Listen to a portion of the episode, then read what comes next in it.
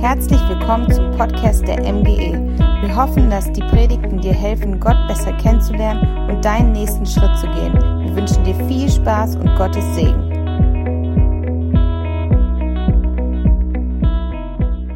Ja, moin alle miteinander.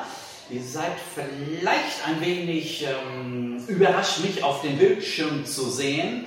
Und nein, ich bin nicht in Peine, auch nicht in Deutschland sondern ich bin in Guinea. Äh, das ist der Vorteil, wenn man äh, die Gottesdienste digitalisiert. Durch die Streams ähm, spielt es keine Rolle, wo der Prediger ist. Er kann überall aus der Welt sein und trotzdem sind wir miteinander verbunden. Ja, die Corona-Krise ähm, hat so einiges verändert in unseren Gottesdiensten und äh, die Gemeindeleitung hat entschlossen, mir heute das Wort zu geben. Und darüber bin ich sehr glücklich. Und ähm, so sind wir doch über die tausende Kilometer miteinander vereint. Bevor ich in das Wort Gottes gehe, möchte ich euch ein wenig erzählen, ähm, wie es bei uns hier in Guinea läuft. Denn auch wir sind vom Coronavirus äh, betroffen wie so ziemlich die ganze Welt. Ich denke nicht, dass es ein Land gibt auf der Welt, wo es keinen Fall gibt. Bei uns wurde am 25. März der Gesundheitsnotstand ausgerufen und seitdem sind Schulen, ähm, Moscheen, Kirchen geschlossen. Es gibt aber keine Ausgangssperre außer nachts weil in Guinea die meisten im informellen Sektor arbeiten. Das heißt, sie haben keinen festen Lohn. Wenn sie also nicht nach draußen gehen und ihrer Arbeit nachgehen, haben sie kein Einkommen, kein Geld und können ihre Familie nicht ernähren. Dementsprechend, wenn solche Länder wie Guinea ähm, alle zu Hause einsperrt und sagt, ihr dürft nicht mehr rausgehen, dann hat in drei Tagen keiner mehr was zu essen ähm, und das ist ja auch nicht Sinn der Sache. Also sehr, sehr kompliziert hier in Guinea. Ähm, die, die Empfehlungen, die ja überall auf der Welt sind, nachzugehen. Wir dürfen uns auch noch treffen bis zu 20 Personen und äh, das hat den Vorteil, dass wir Hauskreise noch stattfinden. Wir treffen uns jetzt dreimal in der Woche in den Hauskreisen. Hier uns in Labe hatten wir auch schon die ersten Fälle von Coronavirus und ähm, wir beten weiter, dass es bei uns nicht so schlimm wird wie in Europa oder Amerika. Das Wort Gottes, was ich heute bringen möchte, ist ein sehr spezielles Wort und ich denke, in 30 Jahren, wo ich Christ bin, habe ich noch nie jemanden über dieses Wort predigen hören. Ich selber auch noch nicht. Es ist einer von diesen Texten in der Bibel, die man meistens übersieht oder ähm, wenn man sie liest, man erwartet nicht, dass Gott durch dieses Wort zu uns spricht.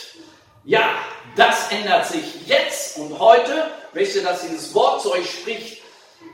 Noch ein Tipp, wenn wir doch das durch Corona-Krise mehr und mehr zu Hause sind, lasst uns diese Zeit nutzen, in dem Wort Gottes zu studieren und etwas von, Gott, von Gottes Wort zu erwarten in unserem Leben. Es ist eine Zeit, in der wir doch mehr und mehr hineinkommen können, was wichtig ist. Alles andere ist, was Ablenkung ist, können wir doch oder müssen wir beiseite legen und auf das konzentrieren, was wirklich wichtig ist in unser Leben. Das heißt, unser Glaube, Familie und natürlich auch Gesundheit. Das, die drei Dinge sind im Augenblick wichtig. Und ähm, das Wort hat zu mir gesprochen und ähm, Gott versteckt manchmal in seinem Wort Schätze, die es für uns gilt zu entdecken.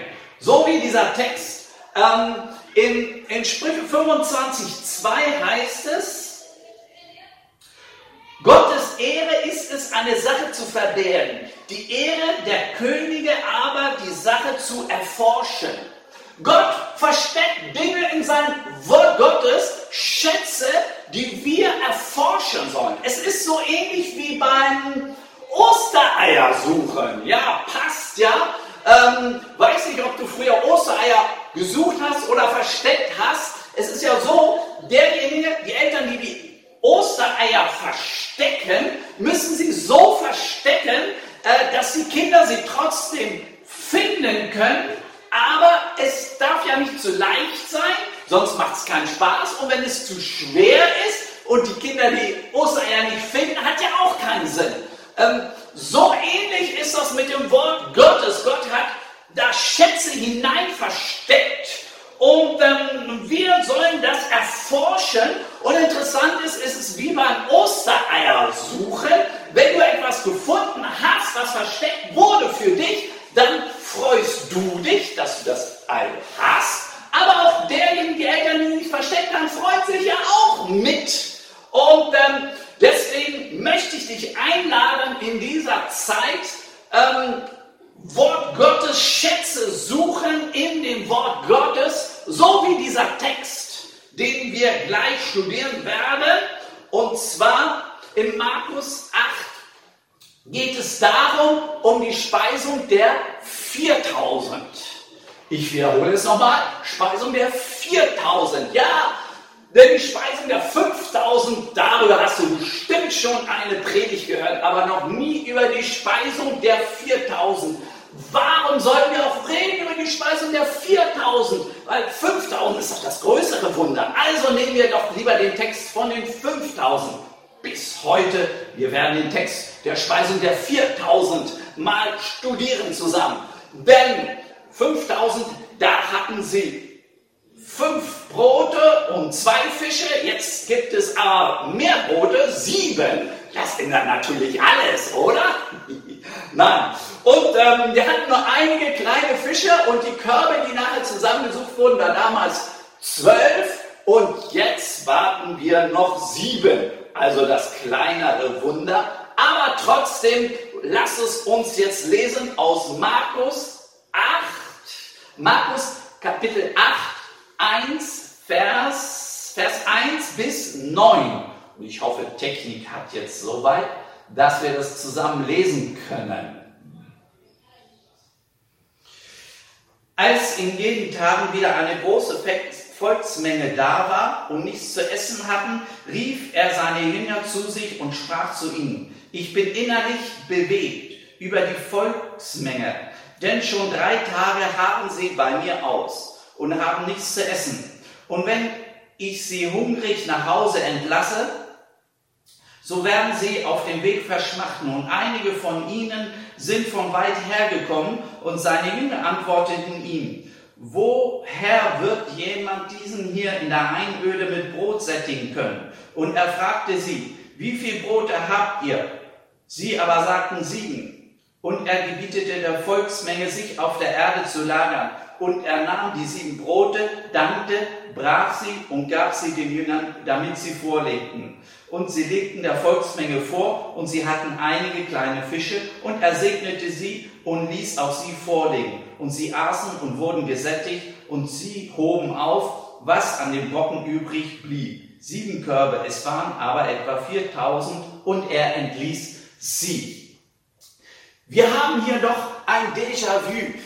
Die Jünger hatten doch diese Situation schon mal erlebt. Ich weiß nicht wann, aber ein paar Kapitel, Kapitel vorher sehen wir doch, äh, dass die Jünger fast in der gleichen Situation waren. Damals waren es 5000 Personen, die hier zu versorgen waren. Und Jesus fragte sie, gibt ihr ihnen? Äh, können wir nicht. Viel zu viele Leute. Und äh, die Frage war dann, ja, äh, wie viele Brote habt ihr denn? Okay. Das, was ihr habt, geht ihr nicht. Und sie haben dann die wunderbare Brotvermehrung erlebt. Jetzt wieder in der gleichen Situation. Wieder die Frage, gibt ihr ihnen zu essen? Und sie sagen, geht nicht, haben wir nicht. Mensch, erwarte doch ein Wunder Gottes. Warum haben die Jünger denn so reagiert? Du wirst sagen, das würde uns nicht passieren. Wir glauben doch an Wunder Gottes. Wirklich? Ich meine, sehen wir doch die Lage an. In Deutschland, in Europa, auf der ganzen Welt sind wir in einer tiefen Krise wie schon lange nicht mehr und wir brauchen ein Wunder Gottes. Vielleicht brauchst du ein Wunder Gottes. Dann erwarte doch ein Wunder Gottes. Warum kannst du ein Wunder Gottes erwarten? Weil in der Vergangenheit hat er doch auch Wunder getan. Hat er schon Wunder getan in deinem Leben? Wer von uns hat schon ein Wunder Gottes erlebt? Sei es als er krank war, sei es finanzielle Art und Weise. Wer hat von uns denn schon ein Wunder erlebt? Viele, fast alle hier haben schon ein Wunder Gottes erlebt. Und wie reagieren wir denn, wenn wir wieder ein Wunder Gottes äh, brauchen, benötigen? Wie reagieren wir? Reagieren wir so, als ob wir Gott nicht kennen, dass er Wunder tut? Oder müssen wir ihn Gott überreden? Er ist ein Gott, der Wunder tut. Wir sollten erwarten, dass Gott ein Wunder tut, auch in deiner Situation. Vielleicht hast du wegen der Krise viel verloren, vielleicht ähm, ist das Gehalt nicht mehr so wie vorher oder gar nichts, vielleicht bist du Unternehmer und du weißt gar nicht, wie du weiter existieren sollst, dein Betrieb, dein Geschäft etc. Dann möchte ich dir sagen, du brauchst ein Wunder Gottes. Erwarte eins von Gott und er wird es tun. Sei nicht so wie die Jünger hier, die ja so hingeschaut haben, so als ob sie noch nie ein Wunder von Jesus erlebt haben. Sei nicht so. Erwarte ein Wunder Gottes. Ich kann mich noch erinnern, vor ein paar Jahren bin ich mit dem Taxi nach Conakry gefahren. Das sind von hier Labe acht Autostunden, 400 Kilometer. Und, ähm, und ähm, das Taxi hatte eine Panne. Vor ungefähr zwei Stunden, eineinhalb Stunden vor Conakry ähm, war das Taxi war kaputt. Ich glaube, das war die Kupplung.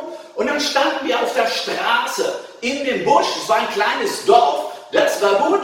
Ja, und wie kommst du da weg? Weil alle Taxis, die vorbeifahren, sind natürlich voll. Obwohl es eine Hauptverkehrsstraße hat, hast du wenig Chancen dort, dort wegzukommen. Und selbst wenn eins anhält, wenn jemand einen Platz frei hat, ich meine, wir sind neun Passagiere, die alle nach Conakry fahren wollen. Hm, was tun? Und ich habe erwartet, dass Gott jetzt ein Wunder tut und hat mir gesagt, so, Jetzt hier mitten im Busch ist es heiß. Das erste, was ich mir gönne, ist eine schöne kalte Cola.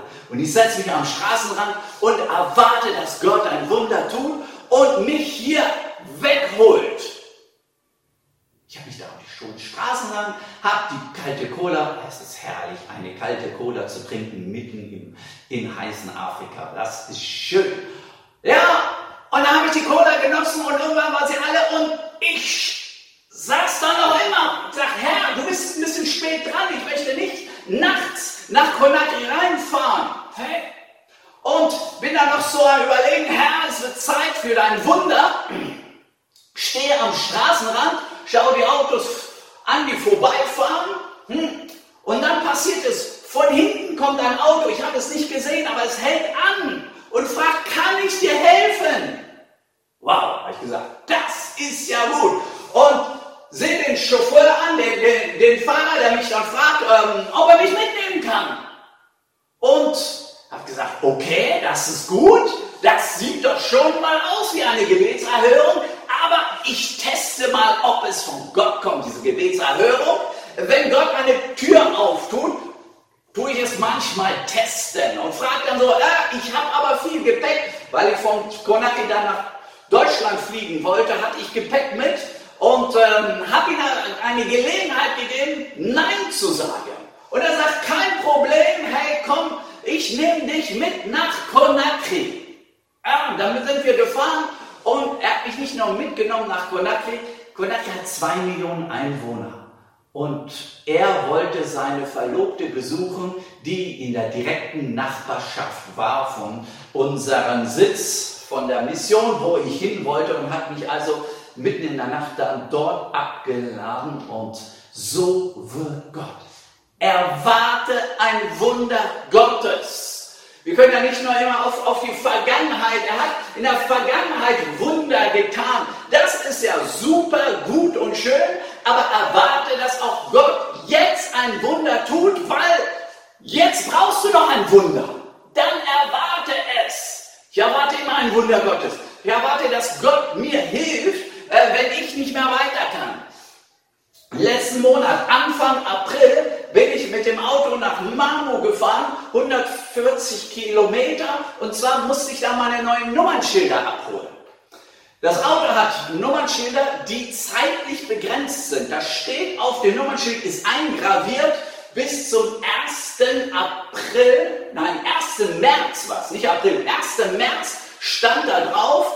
Ähm, und wenn das abgelaufen ist, brauchst du neue Nummernschilder. Nun konnte ich das nicht eher und am 3. März konnte ich nur am, nach und die Nummernschilder abholen. Das heißt, mit unerlaubten Nummernschilder von Labe nach Mamu fahren. Und ich sage, es wird schon nichts passieren, der Herr ist mit mir und äh, was passiert? Komm in eine Polizeikontrolle. Und der Polizist hält mich an und sagt, vorne stimmt das Nummernschild nicht, da ist ein, eine Ecke abgerissen, ist abgefallen und ich sehe und das stimmt und dann dort, wo das Datum ist. Und der Polizist sagt, hey, das ist nicht gut, du darfst hier nicht fahren, weil wir müssen kontrollieren, gucken auf das Nummernschild, ob es abgelaufen ist oder nicht. Und dann sagt man, kommen Sie mal her, hinten haben Sie ja das noch Nummernschild und dann kontrollieren wir mal. Und er schaut auf das Nummernschild, wo das abgelaufene Datum drauf ist und sieht, so sieht ein Nummernschild aus, das muss sichtbar sein, das Datum und bitte korrigieren Sie das Datum auch, äh, dass das nach vorne auch sichtbar ist. Das heißt, der Polizist wollte mich, wollte mir eine Strafe aufbrummen, weil das Nummernschild äh, abgeknickt ist. Ein Stück fehlte und äh, wäre drauf gekommen, dass das Datum abgelaufen wäre. Tja, dann hätte ich vielleicht Probleme bekommen, aber er stand vor dem Datum und hat es nicht gesehen. Erwarte ein Wunder Gottes, egal wo du bist. Brauchst du ein Wunder Gottes? Erwarte es von ihm. Als ich mich in den 90er Jahren bekehrt habe, äh, war so ein Power-Prediger in Hannover, kam da öfters, wurde eingeladen von verschiedenen Freikirchen, der hieß Bob May. Und wenn er kam, ich war neu bekehrt und die Leute, oh, komm mit und äh, der macht Wunder und so weiter. Es war so eine Erwartungshaltung da und viele Freikirchen haben sich zusammengetan, um ihn einzuladen. Und dann war man in diesem Saal, überfüllt. Da fragte der Prediger, wer möchte ein Wunder Gottes in seinem Leben erleben? Und alle machen die Hände hoch und sagen, ja, ich möchte ein Wunder Gottes erleben in meinem Leben. Und sagt er, okay, sehr schön. Ich möchte noch eine Frage stellen. Wer möchte in einer Krise sein? Wer möchte Probleme haben? Bitte die Hand heben. Tja, und natürlich kam keiner die Hand gehoben. Niemand möchte in Problemen sein. Aber dann hat er gefragt, wie wollt ihr denn ein Wunder Gottes erleben, wenn ihr keine Probleme habt? Wunder Gottes erleben wir doch nur, wenn wir Probleme haben. Hast du ein Problem?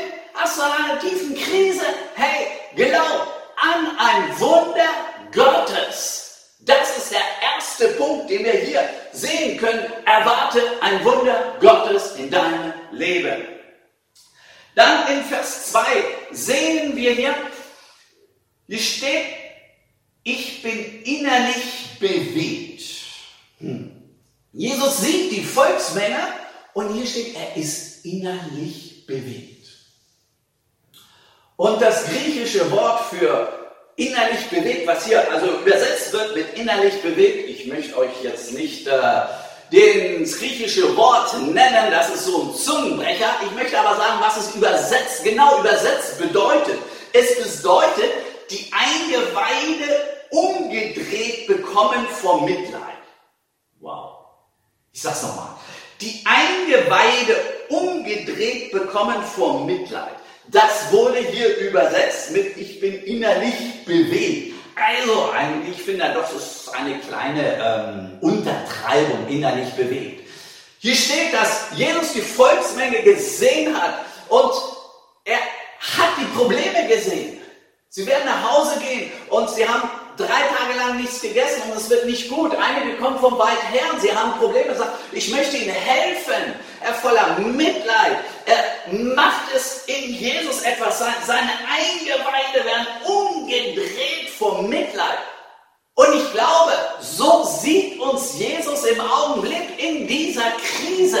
Hey, ich sage nicht, dass diese Krise von Gott kommt, vom Teufel und so weiter. Ich sage nur, dass Jesus uns anschaut, die ganze Welt in dieser Krise und er ist innerlich bewegt, seine Eingeweide gehen von unten nach oben und er möchte uns helfen. Ganz einfach, weil er uns liebt.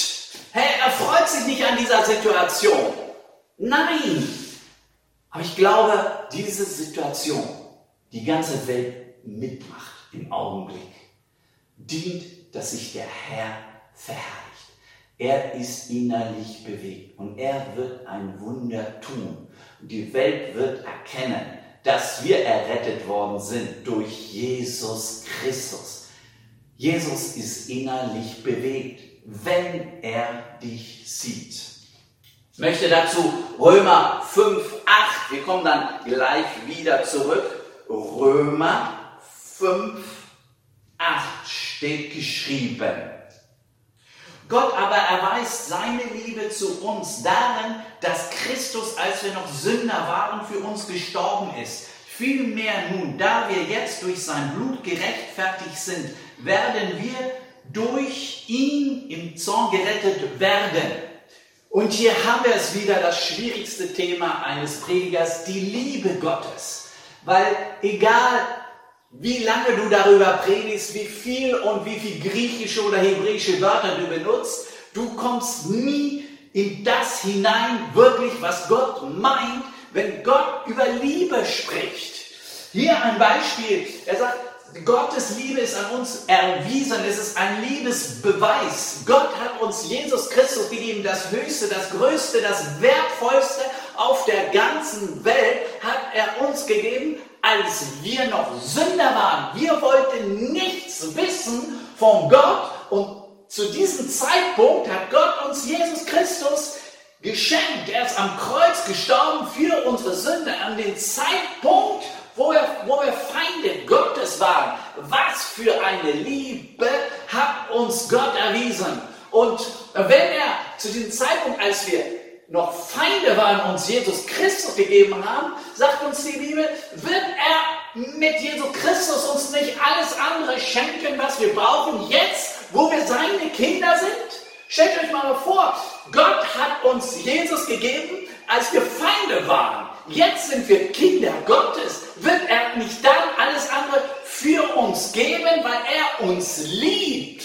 Wow, deswegen hab Vertrauen zu Gott, Erwarte ein Wunder Gottes in deiner Situation, wo du bist, weil er uns so sehr liebt. Er kann es tun. Ich weiß, ähm, es sind sieben Milliarden Menschen haben Schwierigkeiten durch die Coronavirus und äh, Gott hat keine Warteliste. Er kann sich um alle sieben Milliarden Menschen zugleich kümmern. Er wird es auch tun, weil er dich liebt.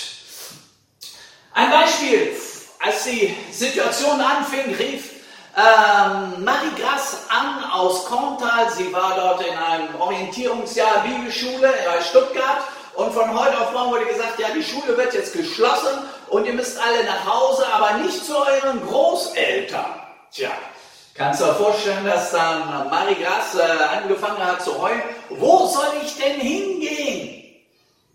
Und ich habe hab mich angerufen und äh, ich habe da einige Telefonate geführt und von Guinea aus habe ich ihr dann ein Bahnticket organisiert und am nächsten Tag ist sie dann nach Menden und sie ist jetzt gut aufgehoben. Es geht ihr gut.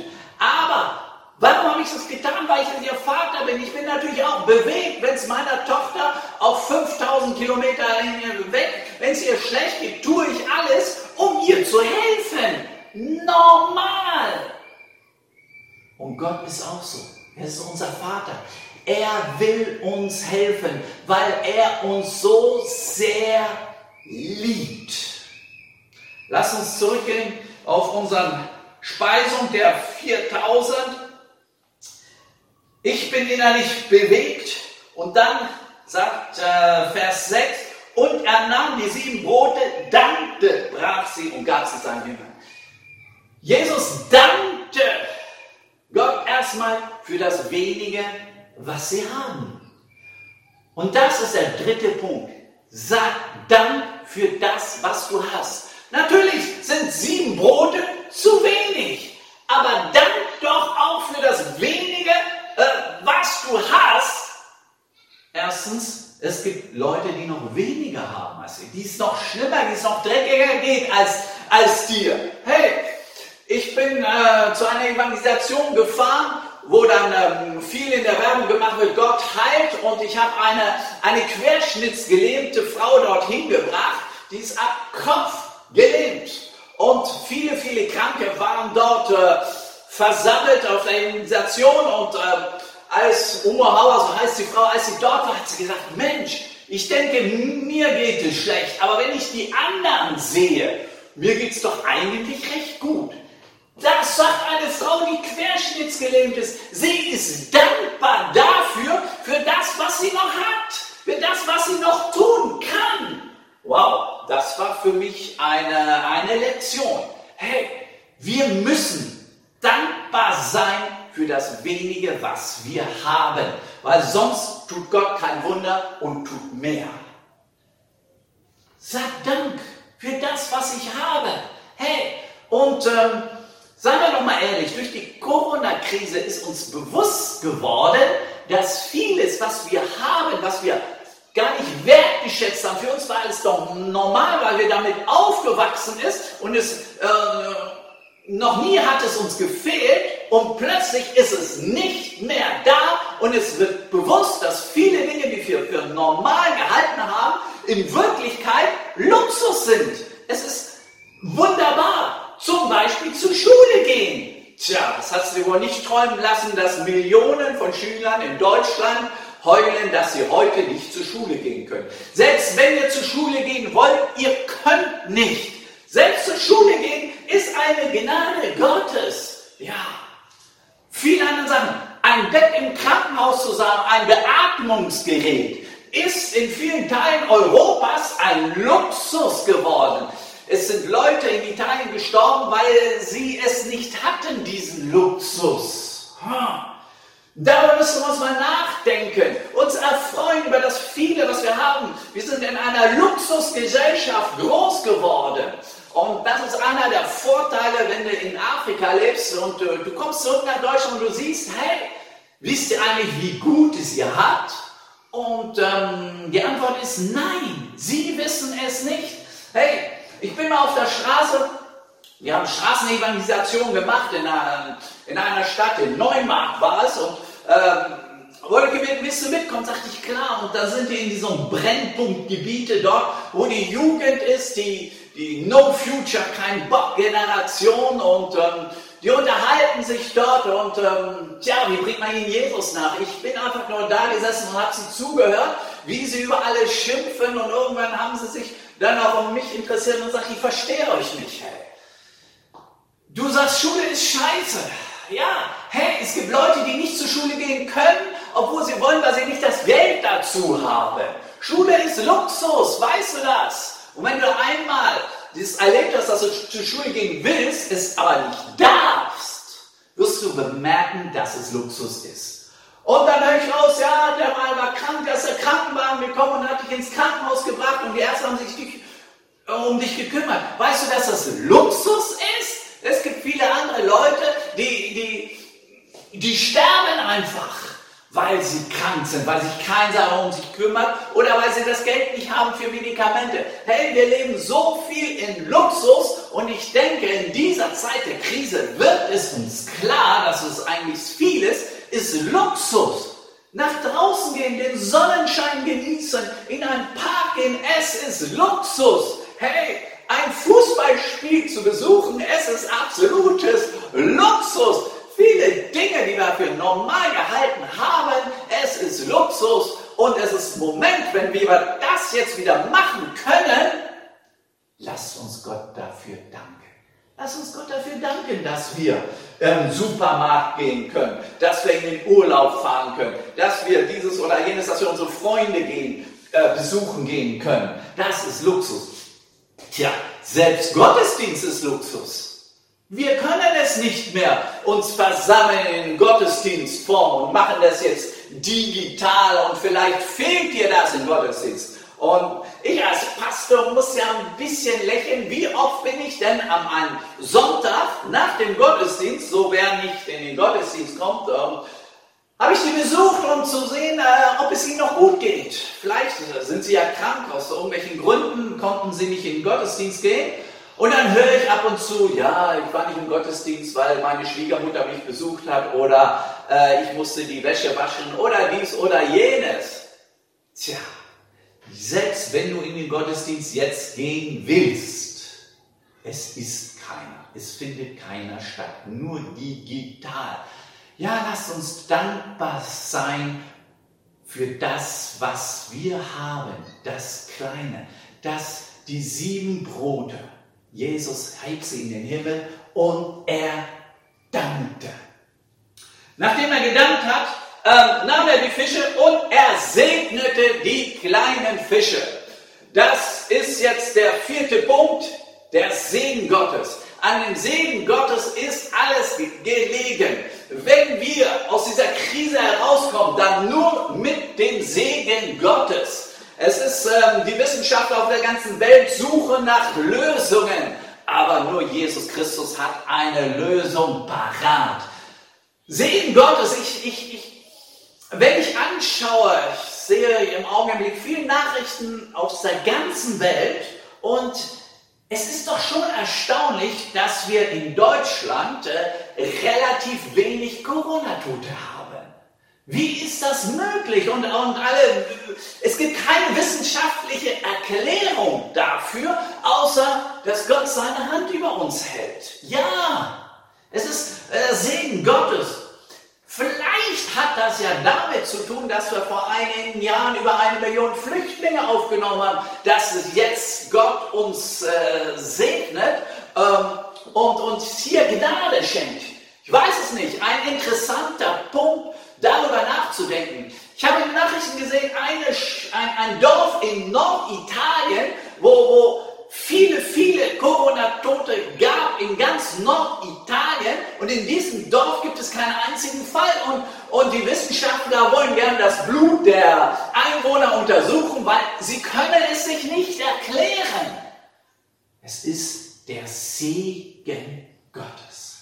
Lasst uns daran anhören. Wir können darauf rechnen, dass Jesus Christus uns segnen möchte. Aber wir müssen zu ihm gehen. Er segnet. Lass uns auf ihn vertrauen und auf seinen Segen. Auch für dich in dieser Situation. Er hat einen speziellen Segen für dich. Daran glaube ich. Sei gesegnet. Amen.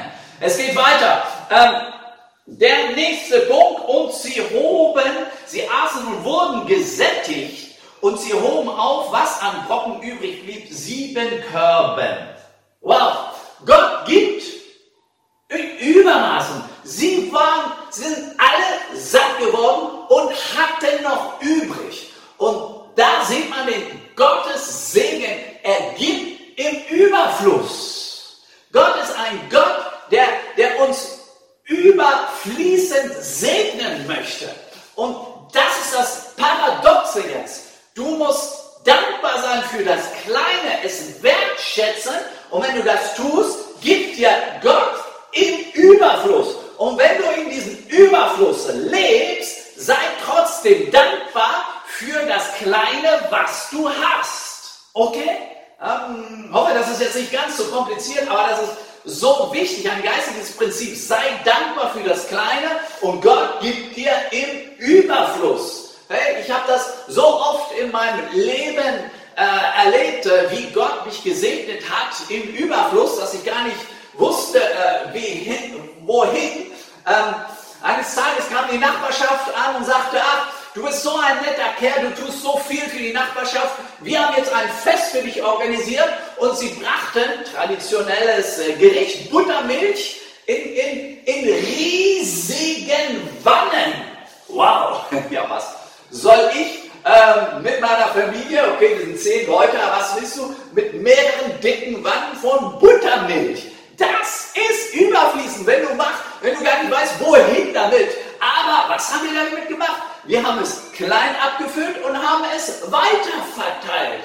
an die Leute. Das ist das. Sei dankbar für das, was du hast und Gott gibt es dir in Überfluss. Hey, wir haben, wenn wir von Deutschland nach Guinea fliegen, ähm, weiß ich noch, eines Tages sind wir mit Air France geflogen und es ist nicht immer ganz einfach. Ähm, und dann kamen wir in das Flughafen, stiegen in den Flieger ein und dann wurde sich, ähm, sieht man ja auf dem Ticket und äh, da wurde ich gewusst, ach, Familie Grube, kommen Sie bitte doch mal beiseite. Oh, ja. Und dann wurde gesagt, wir haben ein Upgrade bekommen. Die ganze Familie, fünf Personen in der Business Class. Und ich hatte gerade den Abend zuvor noch gepredigt über den Überfluss Gottes, weil Gott uns in Überfluss segnen möchte. Und ähm, dann saßen wir dort im, im, im, bei Air France in der Business Class und äh, äh der Mantel wurde auf einen Bügel in den Schrank gehängt, du hast Hausschuhe bekommen, es wurde eine Decke ausbereitet auf deinem Tisch und es hast ein wunderbares Essen und meine Frau sagt, hm, Martin, äh, bist du sicher nicht, dass da noch eine Rechnung dahinterherkommt? Nein, hey, und da habe ich wieder mal begriffen, so ist Gott überfließend. Hey, es gibt Momente, wo selbst zu essen nicht immer ganz so einfach ist, aber dann kommt das überfließend. Hey, und vielleicht bist du jetzt in einer Krise. Aber ich glaube, wenn wir aus dieser Krise rauskommen, dann gibt es auch wieder Überfluss. Eines Tages, in, in, wenn wir nach Deutschland kommen, sind wir angewiesen auch auf, äh, dass uns eine Wohnung gestellt wird und wir hatten in Hannover eine wunderschöne auch kleine Wohnung und äh, sie hat uns sehr gut gefallen, direkt gegenüber vom Supermarkt und, äh, und dann hieß es, ja, äh, die Wohnung ist nicht mehr da, weil wir das Haus verkauft haben. Ja, sieht schlecht aus. Und meine Frau hat schon gesagt, hm, was geschieht jetzt? Wo werden wir bleiben? Aber wir haben eine Liebe in Gott. Erwarte, dass Gott ein Wunder tut, weil er uns liebt.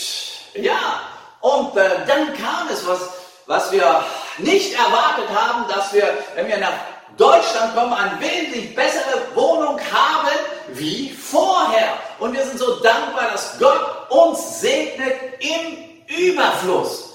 Hey, am Auto, ich habe erzählt, wie wir, wie ich gefahren bin, oft mit einem Busch-Taxi, weil mein ähm, Mercedes 124er damals ja oft so in, ähm, so oft hatte ich eine Panne und trotzdem war ich dankbar für das Auto.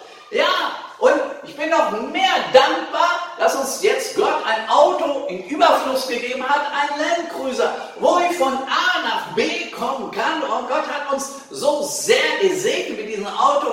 Gott gibt noch mehr, als du erwartest. Ich möchte dich ermutigen. Der Herr hat noch mehr für dich. Wunderbar. Ich möchte diese vier Punkte, fünf Punkte, Entschuldigung, nochmal zusammenfassen jetzt ähm, für dich. Ja, die fünf Punkte nochmal. Erwarte ein Wunder Gottes in deinem Leben, in deiner Situation. Weil zweitens, Gott liebt dich. Er ist innerlich bewegt. Das heißt, die Gedärme drehen sich bei ihm um vor Mitleid, wenn er dich leiden sieht. Das ist die Liebe Gottes. Dritter Punkt, Dank sagen. Sag Dank für das wenige, was du hast, damit dir Gott mehr geben kannst. Vierter Punkt, der Segen Gottes. Dann kommt der Segen Gottes auf dein Leben. Fünfter Punkt, er wird dir in Überfluss geben. Und bevor ich zum Abschluss jetzt äh, beten werde für dich, ähm, möchte ich noch darauf hinweisen, was kurz danach geschehen ist. Hä? Die Jünger Jesus, die also die Speisung der 5000 erlebt haben, Speisung der 4000 erlebt haben. Und kurze Zeit später, ähm, im Vers 17, also noch immer Markus 8 ab Vers 17 kommt es hier zum Streit? Ach, das sagt er. Jesus sagt irgendwas von, von Sauerteig. Ist er sauer, dass wir keine Brote haben? Und äh, ja, vielleicht hätten wir noch mehr Proviant mitnehmen sollen. Und plötzlich kommt, kommt hier wieder eine Diskussion auf über Proviant und Brot. Und Jesus sagt hier, begreift ihr noch nicht und versteht ihr nicht? Habt ihr euer Herz verhärtet? Augen habt ihr und seht nicht und Ohren habt ihr und hört nicht. Und erinnert ihr euch nicht, als ich die fünf Brote unter den 5000 brach, wie viele Handkörbe voll Brocken ihr aufgesammelt habt? Sie sagen zu ihm zwölf. Als ich die sieben unter den 4000 brach, wie viele Körbe voll Brocken habt ihr aufgehoben? Und sie sagten sieben. Und er sprach zu ihm, versteht ihr immer noch nicht? Hm, ähm, ich denke, dass wir es doch hoffentlich verstanden haben. Erwarte ein Wunder Gottes. Wir wollen verstehen. Wir wollen glauben. Wir wollen das sehen, dass er etwas tut in den nächsten Tagen, Wochen und Monaten in deinem Leben. Amen. Jesus, ich danke dir für diese wunderbare Botschaft dass du uns liebst. Und als erstes möchte ich beten für jeden Einzelnen, der diese Liebe Gottes noch nie in seinem Leben gespürt hat, wo das vielleicht nur im Kopf ist. Aber ich danke dir, Herr, dass du auch unsere Herzen anrührst. Diese wunderbare Liebe. Herr, für jeden Einzelnen, der diese Liebe noch nicht gespürt hat, berühre du ihn jetzt. Dort, wo er ist, dort, wo er ist, zu Hause, kannst du ihn berühren mit deiner Liebe. Herr, und äh, viele von uns brauchen jetzt ein Wunder. Vergib uns dort, wo wir Wunder erlebt haben und jetzt gar nicht mit einem Wunder rechnen. Herr, wir wollen erwarten, dass du ein Wunder tust auf unserer Arbeitsstelle, in unserem Betrieb, in unserem Laden, Herr, in unserer Familie, dort, wo du uns hingestellt hast, in dieser Krise. Herr, wir erwarten ein Wunder Gottes jetzt, weil du uns so sehr liebst. Ja, und ich bitte dich ganz besonders für diejenigen, die alleine zu Hause sind, die es so wichtig ist, in Gemeinschaft zu haben, dass du ihnen jetzt in dieser Zeit ganz nahe bist. Herr, und ich bitte dich, dass wir wieder dankbar sind für das, was wir haben über die Gesundheit, über Herr, das Kleine, was du uns gegeben hast, wollen wir dankbar sein. Und du wirst uns wieder mit mehr segnen, mit Überfluss. Oh, ich danke dir, dass wir in diesem Überfluss segnen werden. In Jesu Namen seid gesegnet. Amen. Bis demnächst in Peine oder sonst wo. Amen.